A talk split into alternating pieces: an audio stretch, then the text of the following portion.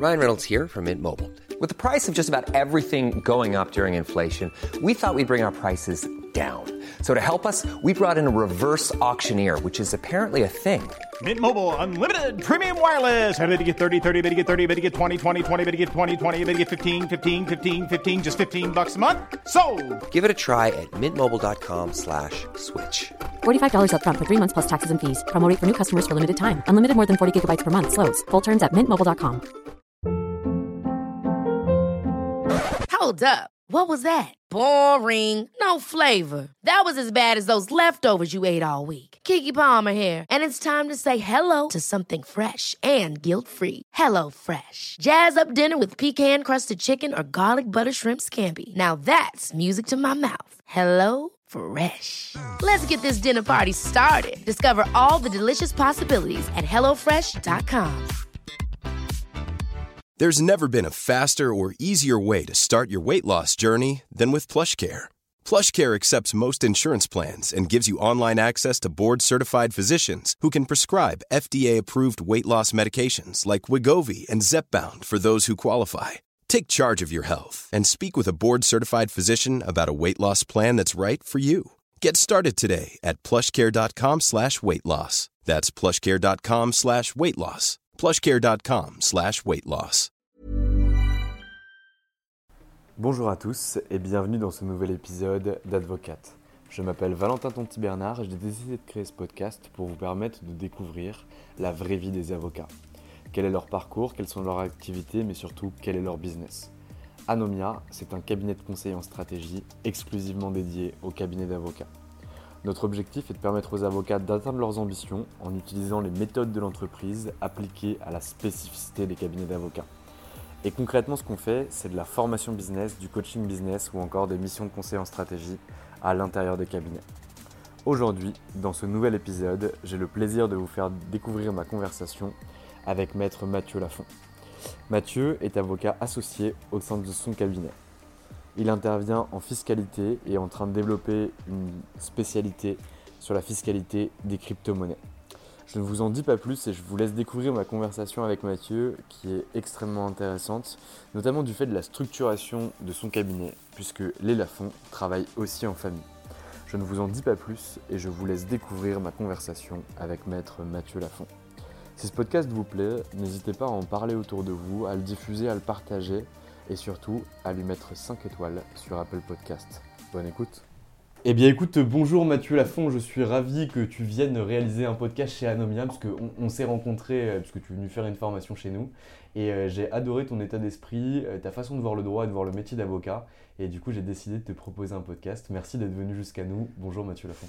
Bah, bonjour Valentin, merci beaucoup à toi de, de me recevoir et de, de, me proposer ce podcast. On a fait connaissance effectivement il y a quelques semaines et j'ai beaucoup aimé ta, sympathie naturelle et ton altruisme. Euh, et donc, c'est un, un, grand plaisir pour moi de venir euh, répondre à tes questions. Eh ben, écoute, super. Alors, la question est toujours la même. J'espère que tu connais nos podcasts. Mathieu, qui étais-tu avant de devenir avocat? Ah, bah, J'étais pas avocat, euh, non, j'étais étudiant, tout simplement. Euh, mais pas en droit, puisque j'ai fait un j'ai un parcours un petit peu particulier dans le sens où euh, euh, moi j'ai commencé par des études d'éco-gestion, puis de finance d'entreprise et comptabilité. Et je me destinais plutôt à une carrière d'expert comptable commissaire aux comptes. Voilà, donc j'ai fait 5 ans euh, de ça en termes d'études. Et puis vraiment quasiment aux portes du métier, je m'apercevant que le droit me plaisait beaucoup. Et que le métier d'expert comptable, commissaire aux comptes peut-être un peu moins, et ben, je me suis un petit peu encardé, etc. J'étais à Dauphine. Et euh, on avait un, super professeur de droit euh, qui m'a donné, je crois, le goût de cette matière et qui m'a dit, ben, en fait, vous savez, c'est pas, euh, pas complètement incompatible. si ça vous plaît, vous pouvez derrière essayer de faire un master 2 droit fiscal. Il y en a un qui est très bon à Dauphine. si vous êtes pris, ensuite, bah, vous bosserez le barreau. Hein. vous allez manger, manger du droit, mais si ça vous plaît, finalement, ce ne sera pas trop une sanction pour vous. Et, et ce sera possible. Chaque année, il y en avait quelques-uns qui le faisaient. Euh, et, donc avec deux trois copains, on s'est lancé là-dedans, enfin là-dedans. Et donc on a, alors que moi mes copains, mes camarades de promo commençaient à bosser dans des big four, en audit, etc. Euh, moi j'ai poursuivi mes études, euh, M2 fiscal, barreau. Et puis ensuite, je suis donc bah, devenu avocat. Voilà. Et, et, et, du coup, dans, dans ton métier d'avocat, est-ce que tu conserves toujours cette culture du chiffre, cette culture que tu as pu acquérir durant tes études? Oui, alors évidemment, euh, venant d'un parcours académique très chiffré, comptabilité, finance, etc., euh, la fiscalité, c'était la matière du droit la plus évidente, la plus voisine finalement. Euh, je ne serais pas parti faire du droit de la famille ou du droit de l'environnement, ça aurait été trop loin de ce que je pratiquais. et aujourd'hui, je pense que c'est un atout. pour être avocat fiscaliste, évidemment, et même avocat d'affaires d'une manière générale, euh, si on fait du corporate, etc. Euh, avoir une bonne connaissance de la comptabilité, je pense que c'est indispensable. Et, euh, c'est vrai que, alors je vais, vais, charger personne, mais je, vois trop de confrères, pas des fiscalistes, mais plutôt des avocats en corporate, en droit des affaires, qui, ont du mal à lire un bilan, qui ont du mal avec des notions comptables. alors ils apprennent sur, le, sur le tas en faisant le métier, mais, pour moi, des bonnes connaissances comptables et financières euh, sont un atout. Et donc j'en suis, euh, j'en suis très content. Après, il faut aussi être, euh, être un bon juriste parce qu'on fait quand même du droit. et, et, la matière fiscale, si elle est chiffrée, elle est aussi basée sur des, sur des textes, sur des jurisprudences, sur de la constitution. Donc il faut, faut être à l'aise là-dedans. Mais, mais en tout cas, oui, mon, mon, mon parcours antérieur, je pense, est un atout aujourd'hui dans l'exercice de mon métier ça va exactement la droite ligne de ce que disait euh, l'invité de la semaine dernière, finalement, parce que j'ai reçu euh, Arthur Sussman, qui est avocat euh, en, droit pénal financier. Et lui, il a eu un cursus où il a fait HEC Grande École, il a fait la majeure entrepreneur, après il a bossé, enfin, après, avant, après être allé dans un sous-marin pendant un an, il a bossé en audit euh, chez Saint-Gobain pendant trois ans et il m'explique qu'aujourd'hui en fait euh, il a le même discours que toi. Il utilise énormément ces notions euh, financières dans le cadre de son activité, alors pas en taxes mais en pénal financier, donc ça, va complètement dans la droite ligne de, de, ce que tu peux dire. Et donc finalement tu passes ton barreau, tu as des difficultés à passer ton barreau bah, parce que tu n'as pas un cursus purement juridique à la base. Est-ce que c'est compliqué? Alors, oui, le barreau, je ne l'ai pas eu du premier coup. Effectivement, euh, parce que j'avais pas de connaissances en droit. Euh, j'ai fait la prépa d'été comme tout le monde, ce qui d'ailleurs est. Euh, moi j'ai un peu mon avis là-dessus, c'est qu'aujourd'hui en fait tout le monde est obligé de faire une prépa privée, ce qui fait que le niveau général est plus élevé. Et si vous n'avez pas les moyens de la faire, etc., bah, il y a un peu une rupture d'égalité, je, trouve. Bon, c'est mon avis perso. bref, moi ça m'a du coup, pendant un, enfin, la première année, je l'ai raté. Euh, mais euh, néanmoins, j'ai pris beaucoup de plaisir à préparer le barreau parce que j'ai découvert ce qu'était la procédure pénale, j'ai découvert ce qu'était le droit des biens, j'ai découvert euh, le droit civil de manière beaucoup plus approfondie que ce que j'avais pu voir à Dauphine, etc. Et finalement, j'avais choisi ce parcours parce que ça me plaisait. Donc, donc assimiler toutes ces connaissances m'a plu. C'était un peu juste la première année. et donc, je m'y suis repris à deux fois. La deuxième année, c'est passé c'est passé sans problème. Donc oui, c'est quand, même un, quand même un examen un peu exigeant, surtout que le niveau, je pense, encore une fois, c'est relevé au fil du temps parce que les prépas privés, bah, finalement, font bien leur boulot. Et puis, alors, même s'il n'y a pas un numerus clausus, euh, malgré tout, euh, c'est les meilleurs qui rentrent. Donc, euh, donc, quand le niveau est élevé, bah, il faut que vous aussi, il faut que toi aussi, le, ton, ton, niveau soit bon. Donc, donc voilà, oui, c'est difficile, mais c'est faisable. Je pense par rapport à école, école nationale de la magistrature ou médecine, etc., c'est quand même un cran au-dessous, je pense, en termes de difficulté et de, de charge de travail. Très clair. Donc finalement, tu passes ton CRFPA, tu rentres à l'école d'avocat. Là, qu'est-ce que tu fais concrètement? Donc tu vas en cours et, tu fais aussi des stages, je suppose. tu choisis quel cabinet? C'est tes premiers stages dans des cabinets? Alors j'avais oui j'avais fait des stages dans des cabinets d'audit dans mon parcours précédent euh, de, de, de, de, finance d'entreprise et d'expertise comptable. Euh, et donc à l'école bah, l'école du barreau c'est euh, moi j'étais à Versailles hein, donc les, DAC pour ceux qui connaissent, il y en a, sûrement parmi les éditeurs. Euh, donc c'est trois semestres classiquement, donc il y a un semestre de cours qui n'est pas, ne, forme pas, je trouve, extrêmement bien au métier d'avocat. je crois que je suis pas le seul à le dire, même s'il y a une volonté de bien faire, hein, évidemment, mais on se rend compte quand on arrive ensuite en cabinet que, que bah, on ne sait pas vraiment faire le métier d'avocat. Euh, et il y a deux stages. Il y a un stage en cabinet d'avocat en France que j'ai fait dans un cabinet qui s'appelle Bignon-Lebray, euh, qui est un cabinet qui à l'époque devait peut-être avoir une quarantaine, cinquantaine de personnes, donc déjà un, déjà un beau cabinet. Euh, et j'ai fait un PPI, donc le, stage qui est censé ne pas être dans un cabinet d'avocat. Moi j'ai eu l'opportunité de le faire à New York, dans un cabinet d'audit qui s'appelle Barclays CPA, qui avait un département taxe. Donc faisant enfin, m'orientant vers la fiscalité, ça avait du sens. Et, euh, et donc j'ai passé six mois là-bas où j'ai fait des déclarations de revenus américaines d'entreprise, où j'ai fait de la fiscalité américaine et j'ai découvert d'ailleurs euh, une fiscalité euh, qui était, enfin qui est à mon sens beaucoup plus complexe que ce qu'on a en France, parce que trois, trois niveaux se superposent entre la ville, l'État et le fédéral. Les règles ne sont pas les mêmes, donc il- enfin, il faut faire trois liasses, enfin c'est un, c'est un bazar pas possible.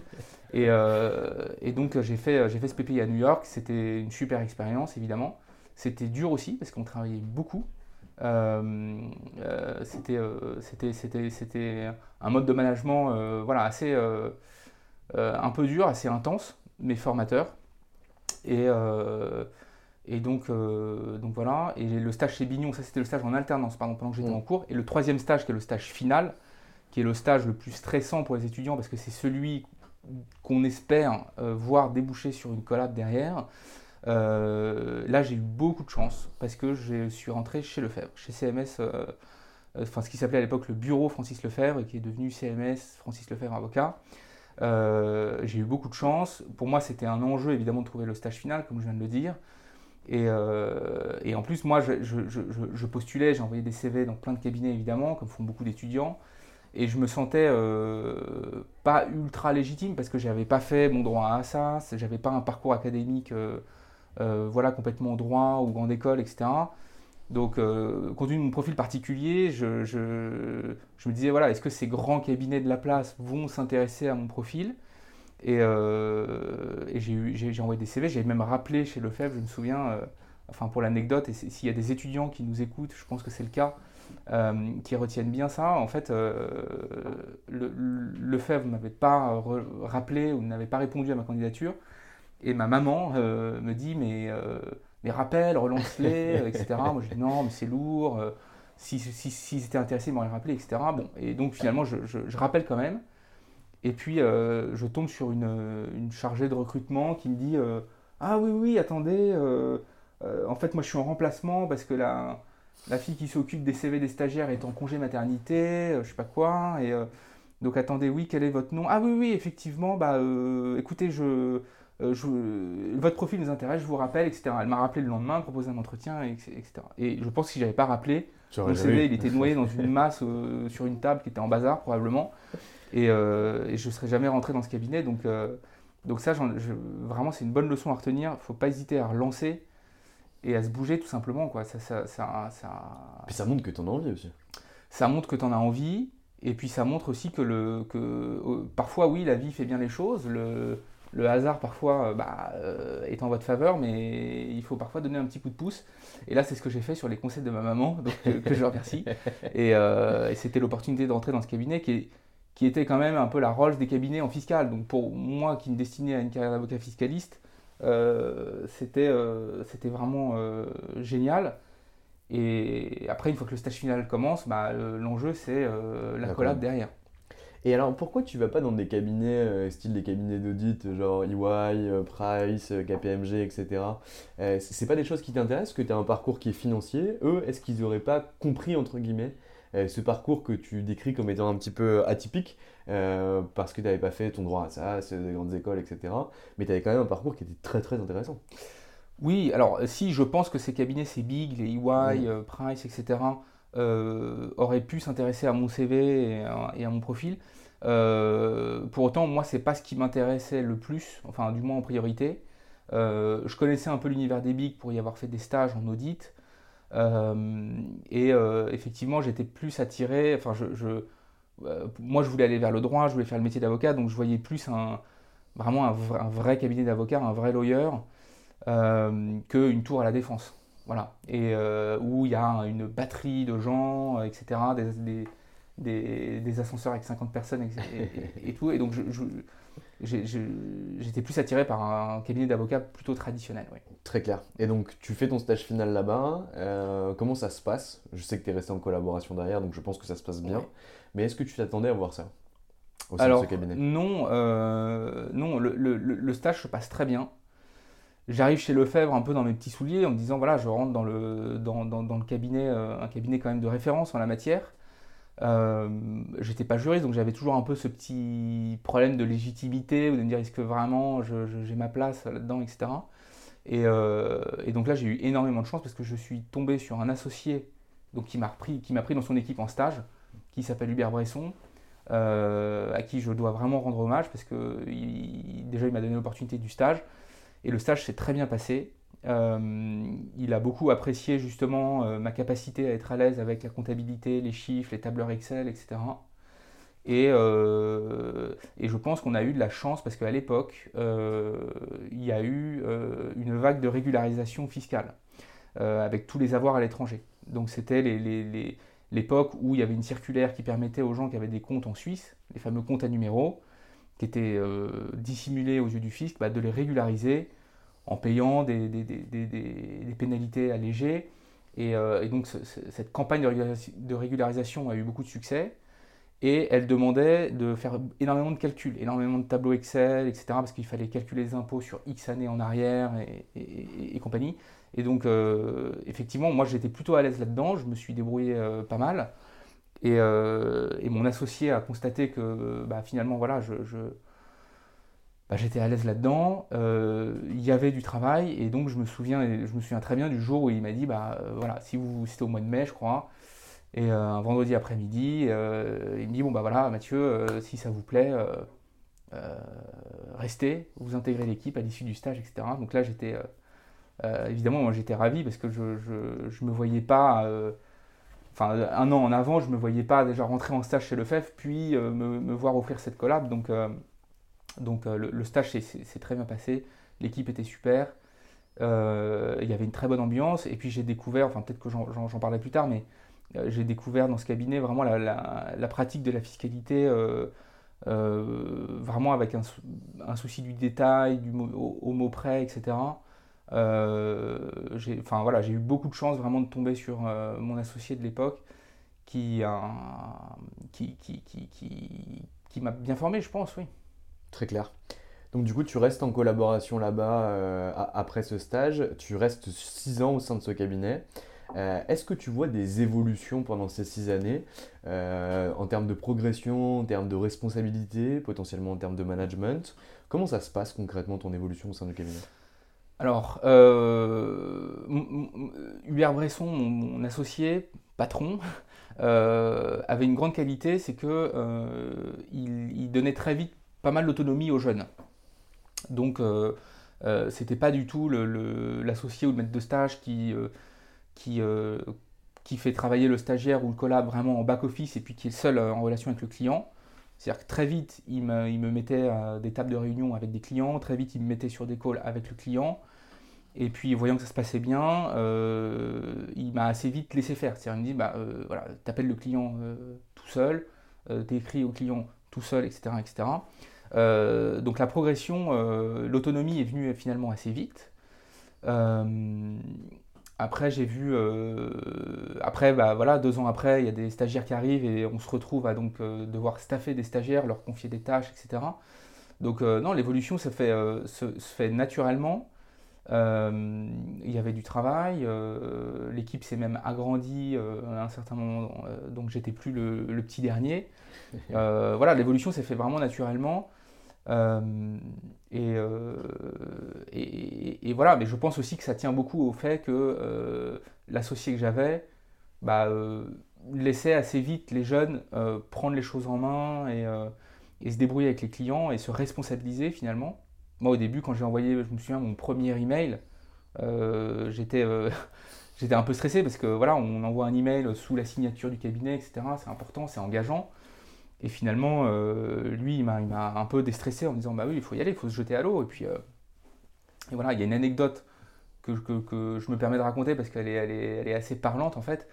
un jour, je fais une. J'étais encore stagiaire, je crois, à l'époque. Je, fais, je faisais ces calculs de régularisation. Et puis, je, m'aperçois que je me suis trompé à un moment donné dans le calcul. J'avais oublié un truc. Donc je fais en fait une boulette, tout simplement. Euh, et euh, j'avais annoncé au client, euh, voilà, ça va vous coûter, mettons, 300 000, et puis en fait, ça lui en coûtait 400 ou 450. Et donc je me rends compte, de, je, regarde les calculs, là, je, mon cœur commence à s'accélérer, je me dis, oh là là, l'enfer, je me suis trompé et tout. Je vais voir Hubert, mon, associé, je lui dis voilà, je, crois que j'ai fait une boulette. Bon, il me dit bon, bah voilà, je suis pas, je suis pas content.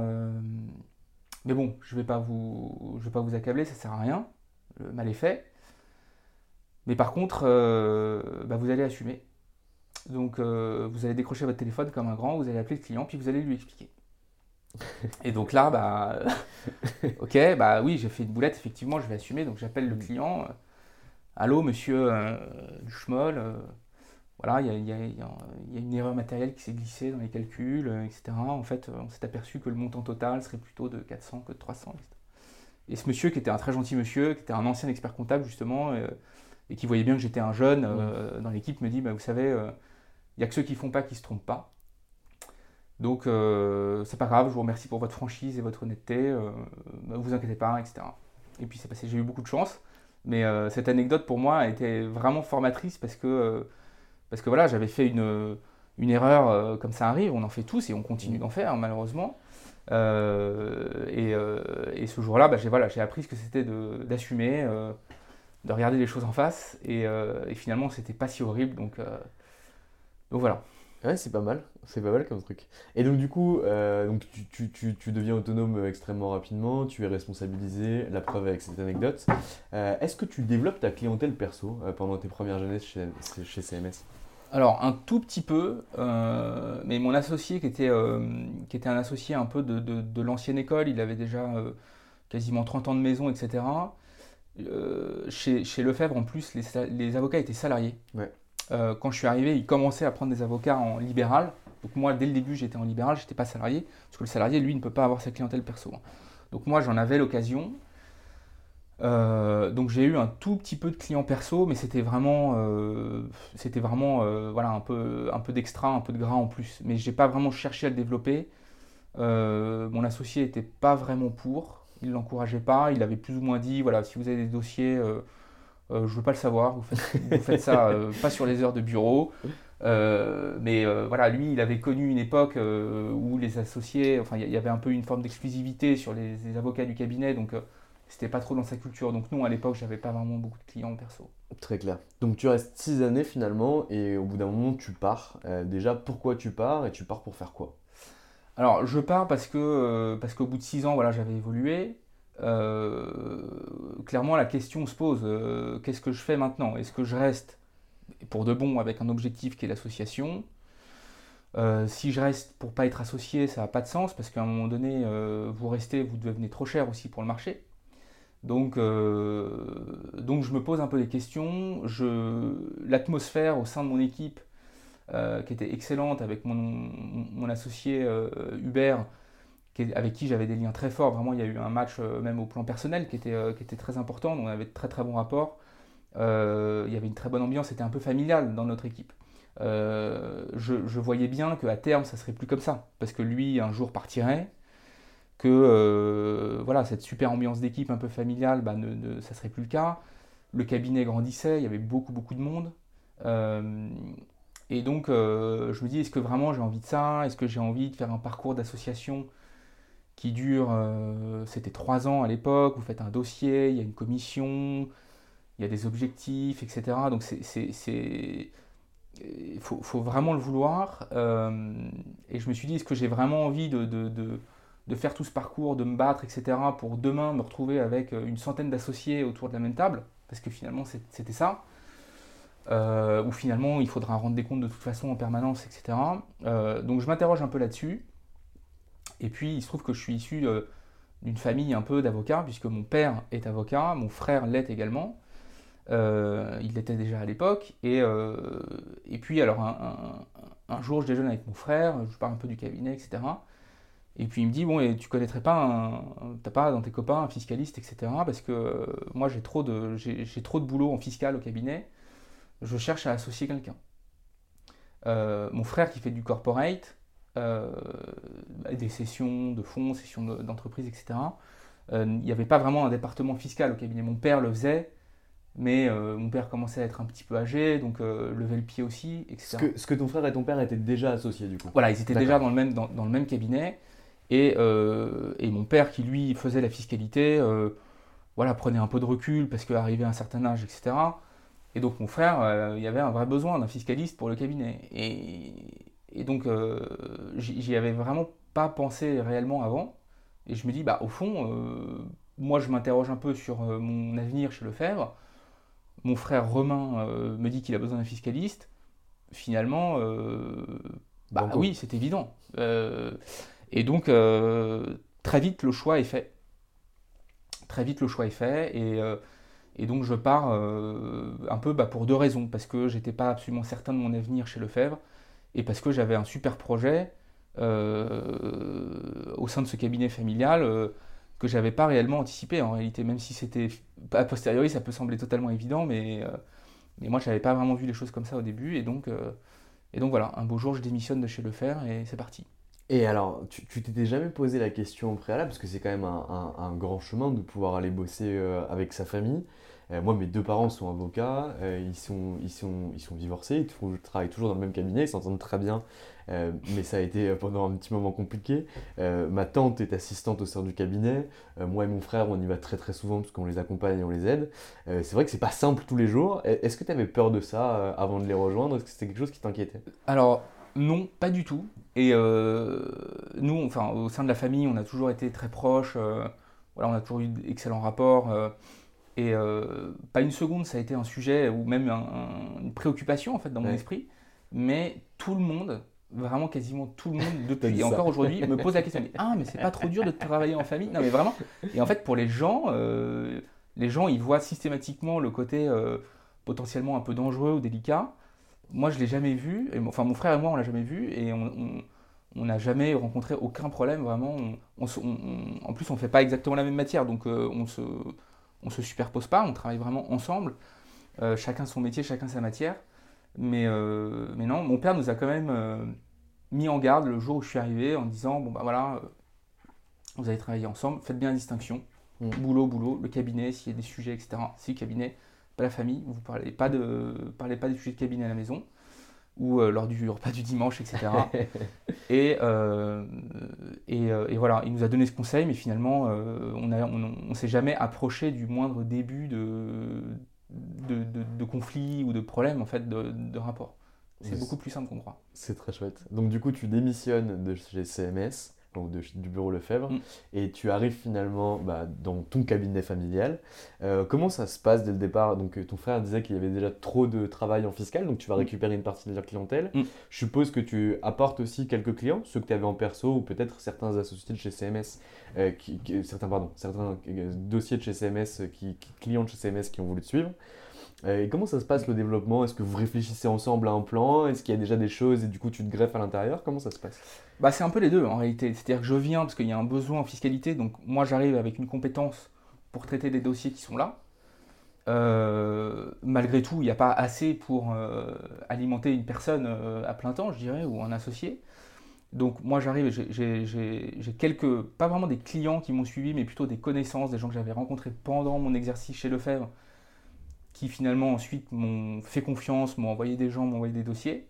Donc, j'ai, donc euh, dès la première année, j'ai eu un peu les deux types de dossiers. J'ai eu les dossiers du cabinet, plus ceux que j'apportais un peu modestement.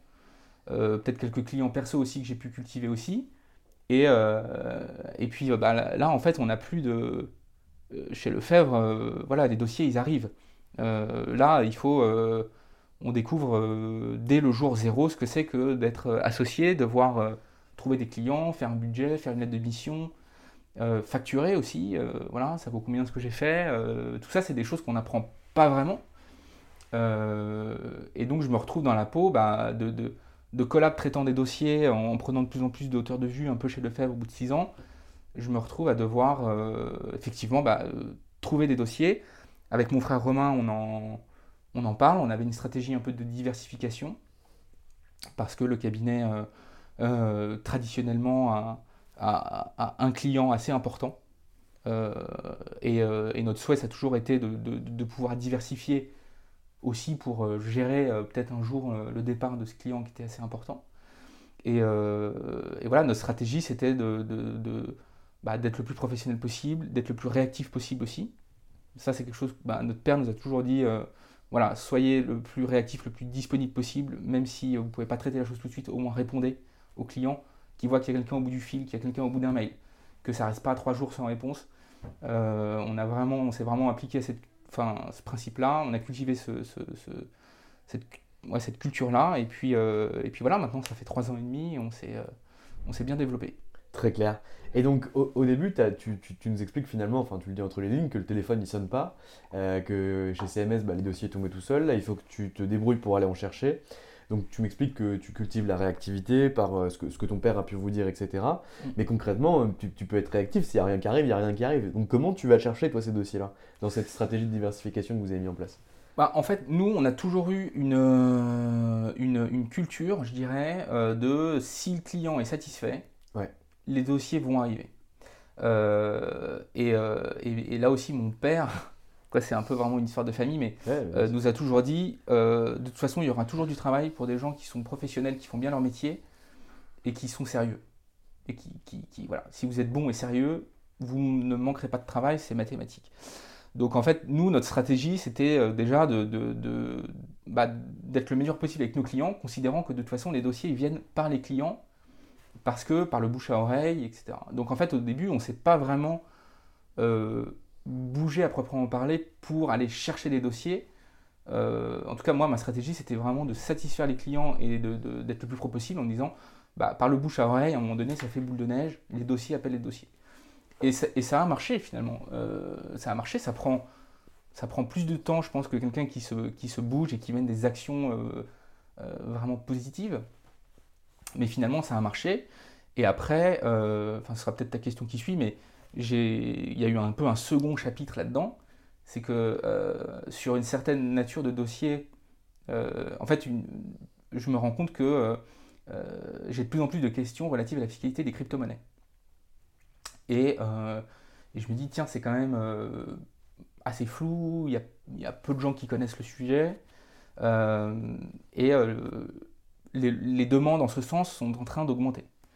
Donc, euh, je me dis, bah, il y a sûrement. Euh, euh, moi, je vois que de la partie émergée de l'iceberg, en fait. Sur trois personnes qui m'appellent, il y en a peut-être 3000 qui se posent des questions dans la nature.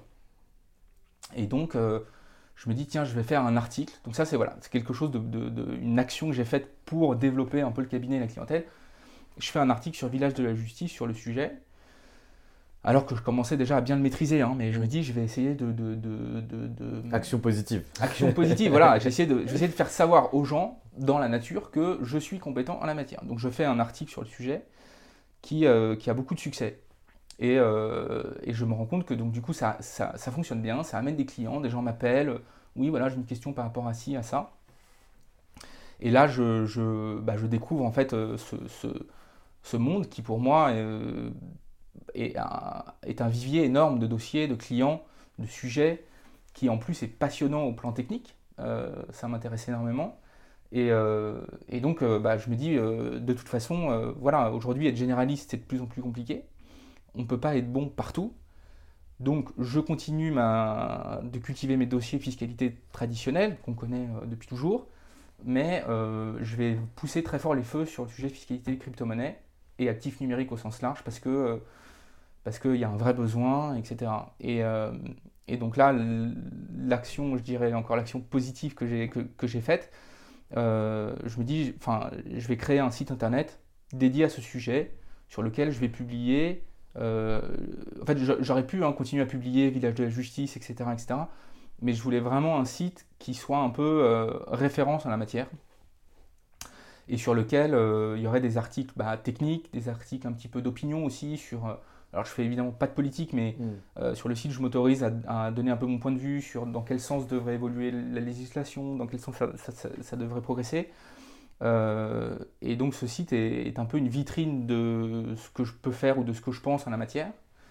Et, euh, donc ça, ça a très bien fonctionné.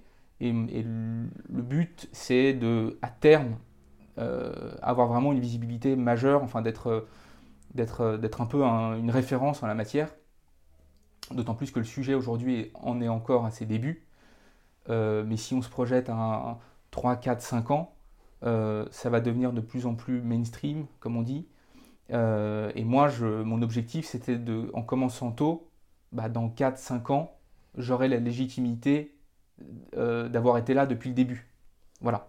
Parce qu'aujourd'hui, par exemple, je, vois, de plus en plus d'avocats effectivement qui se prétendent spécialistes fiscalité des crypto-monnaies, etc., ou, blockchain, etc. bon, en réalité, j'en sais rien, mais, mais il est évident qu'il y a une forme un peu de mode. et le jour venu, il y aura sûrement une prime à ceux qui euh, sont là depuis longtemps, se sont intéressés au sujet, ont écrit, etc. Mais carrément, ça a toujours été la, stratégie d'un avocat que, je connais bien, qui est Alain Bensoussan, qui a écrit, lui, 13 euh, ouvrages, mais il y en a 4 qui ont très bien fonctionné et qui sont aujourd'hui euh, les 4 centres de profit de son activité, que sont le, droit et l'informatique, le droit et l'Internet, le droit et la robotique et le droit et la communication où il a écrit des énormes pavés, et il a eu la même stratégie que toi, c'est une stratégie de pionnier en la matière pour euh, montrer sa technicité euh, par rapport à un sujet, et c'est quelque chose qui fonctionne aujourd'hui très très bien. Et est-ce que du coup, quand tu décides de te positionner finalement sur cette activité, donc tu écris ce premier article sur Village de la Justice, tu décides de par la suite euh, créer un site internet et finalement l'alimenter avec des billets, non des billets politiques, mais en tout cas des billets euh, juridico-législatifs et avec euh, également de l'information mhm. sur le sujet. Qu'est-ce que ça, ça t'apporte en termes de trafic, en termes de lead Est-ce que tu as des gens qui arrivent par cet intermédiaire-là ou c'est plutôt une carte de visite? C'est un peu les deux. Euh, il y a des gens, des clients aujourd'hui qui me contactent en disant voilà, j'ai vu, j'ai lu votre article, etc. Mm. Ou j'ai vu votre site. Euh, et donc ils se disent bah oui, voilà, il doit savoir de quoi il parle un peu, donc euh, j'ai un besoin, je l'appelle. mais c'est davantage, je pense, quand même la seconde option, c'est-à-dire une carte de visite. Pour moi, c'est vraiment une façon. c'est une façon de montrer que j'ai une compétence et que je suis légitime en la matière. C'est-à-dire, typiquement, demain, voilà, j'ai un sujet, tiens, on me recommande euh, ou j'apprends que tel avocat a une compétence en la matière. Évidemment, le réflexe que tout le monde va faire, c'est euh, Google.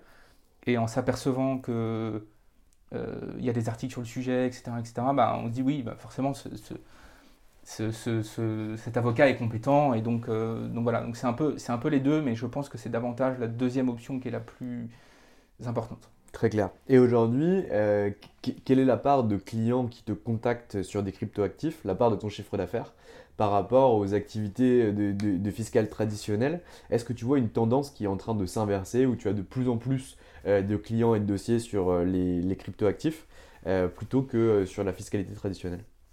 Oui, clairement. C'est allé très vite.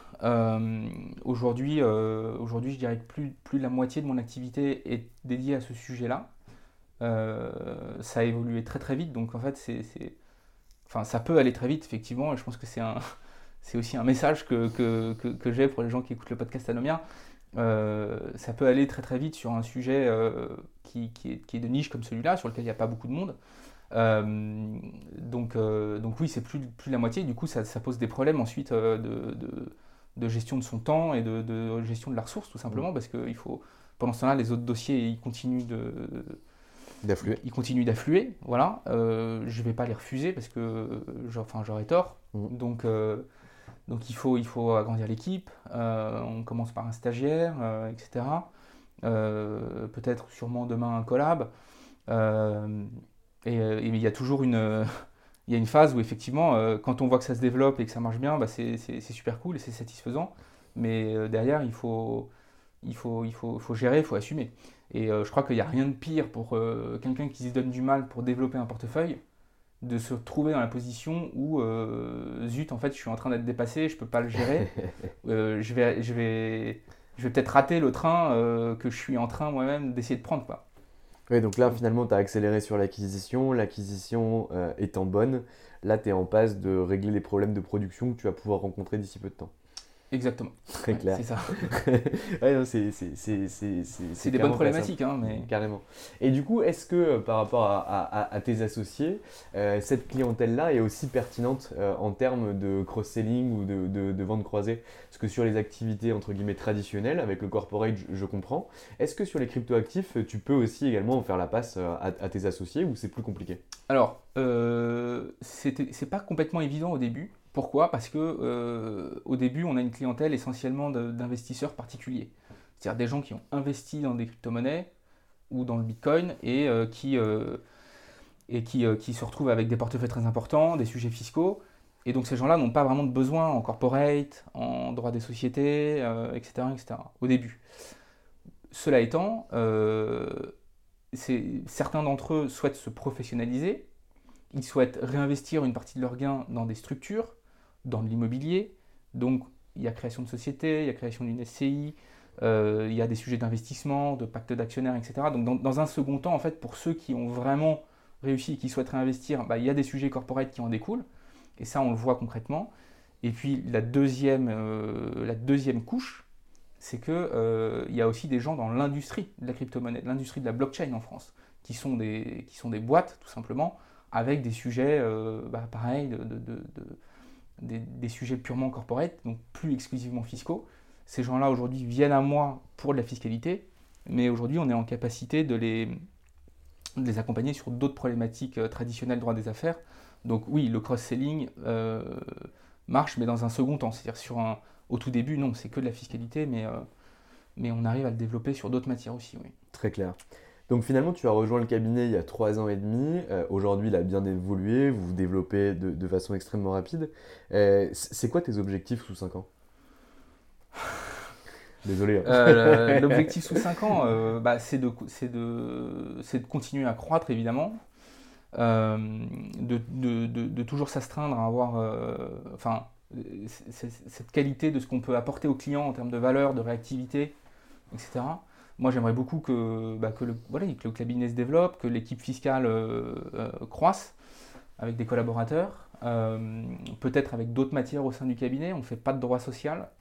Il y a une demande qui est très forte parce qu'on est en France et, on n'est pas en capacité aujourd'hui de traiter ces dossiers. Donc, on a des, best friends, comme on dit, vers qui on envoie et avec qui on travaille.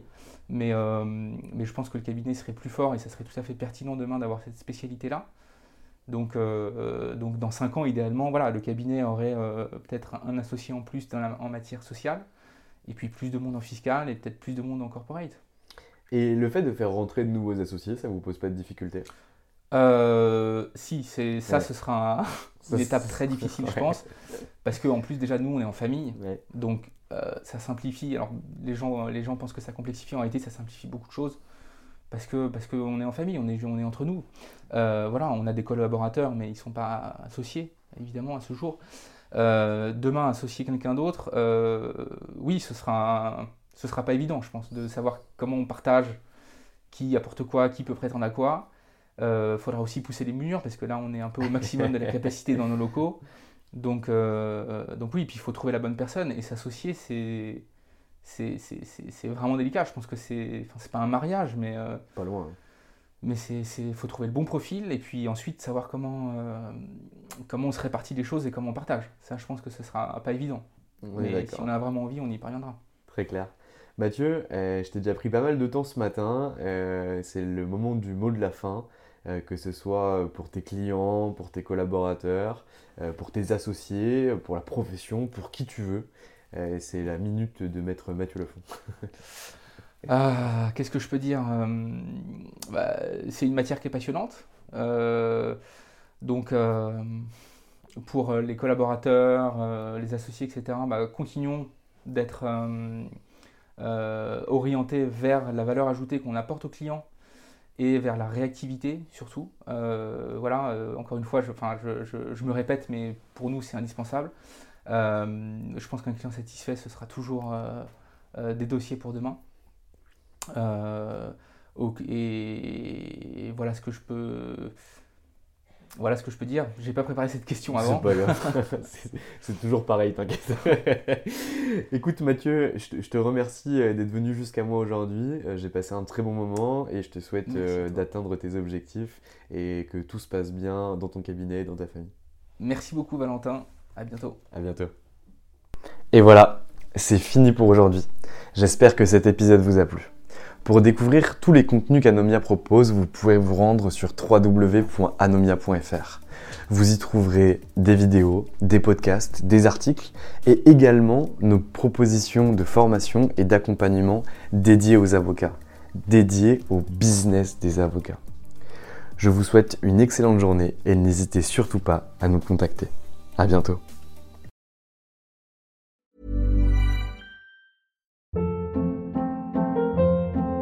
Hold up. What was that? Boring. No flavor. That was as bad as those leftovers you ate all week. Kiki Palmer here, and it's time to say hello to something fresh and guilt-free. Hello Fresh. Jazz up dinner with pecan-crusted chicken or garlic butter shrimp scampi. Now that's music to my mouth. Hello Fresh. Let's get this dinner party started. Discover all the delicious possibilities at hellofresh.com. How would you like to look five years younger? In a clinical study, people that had volume added with Juvederm Voluma XC in the cheeks perceived themselves as looking five years younger at six months after treatment. Look younger, feel like you. Add volume for lift and contour in the cheeks with Juvederm Voluma XC. Reverse signs of aging by adding volume to smooth laugh lines with Juvederm Volure XC. For important safety information and to find a licensed specialist, visit juvederm.com. That's J U V E D E R M.com. Not for people with severe allergic reactions, allergies to lidocaine, or the proteins used in Juvederm. Common side effects include injection site redness, swelling, pain, tenderness, firmness, lumps, bumps, bruising, discoloration, or itching. There's a risk of unintentional injection into a blood vessel, which can cause vision abnormalities, blindness, stroke, temporary scabs, or scarring. Talk to a licensed specialist to find out if it's right for you. When you make decisions for your company, you look for the no brainers. And if you have a lot of mailing to do, stamps.com is the ultimate no brainer. It streamlines your processes to make your business more efficient, which makes you less busy. Mail checks, invoices, legal documents, and everything you need to keep your business running with stamps.com. Seamlessly connect with every major marketplace and shopping cart. Schedule package pickups and see your cheapest and fastest shipping options from different carriers with rates up to 89% off USPS and UPS rates. And with the stamps.com mobile app, you can take care of mailing and shipping wherever you are. Make the same no-brainer decision as over 1 million other businesses with stamps.com. Sign up with code program for a 4-week trial plus free postage and a free digital scale. No long-term commitments or contracts. That's stamps.com. Code program.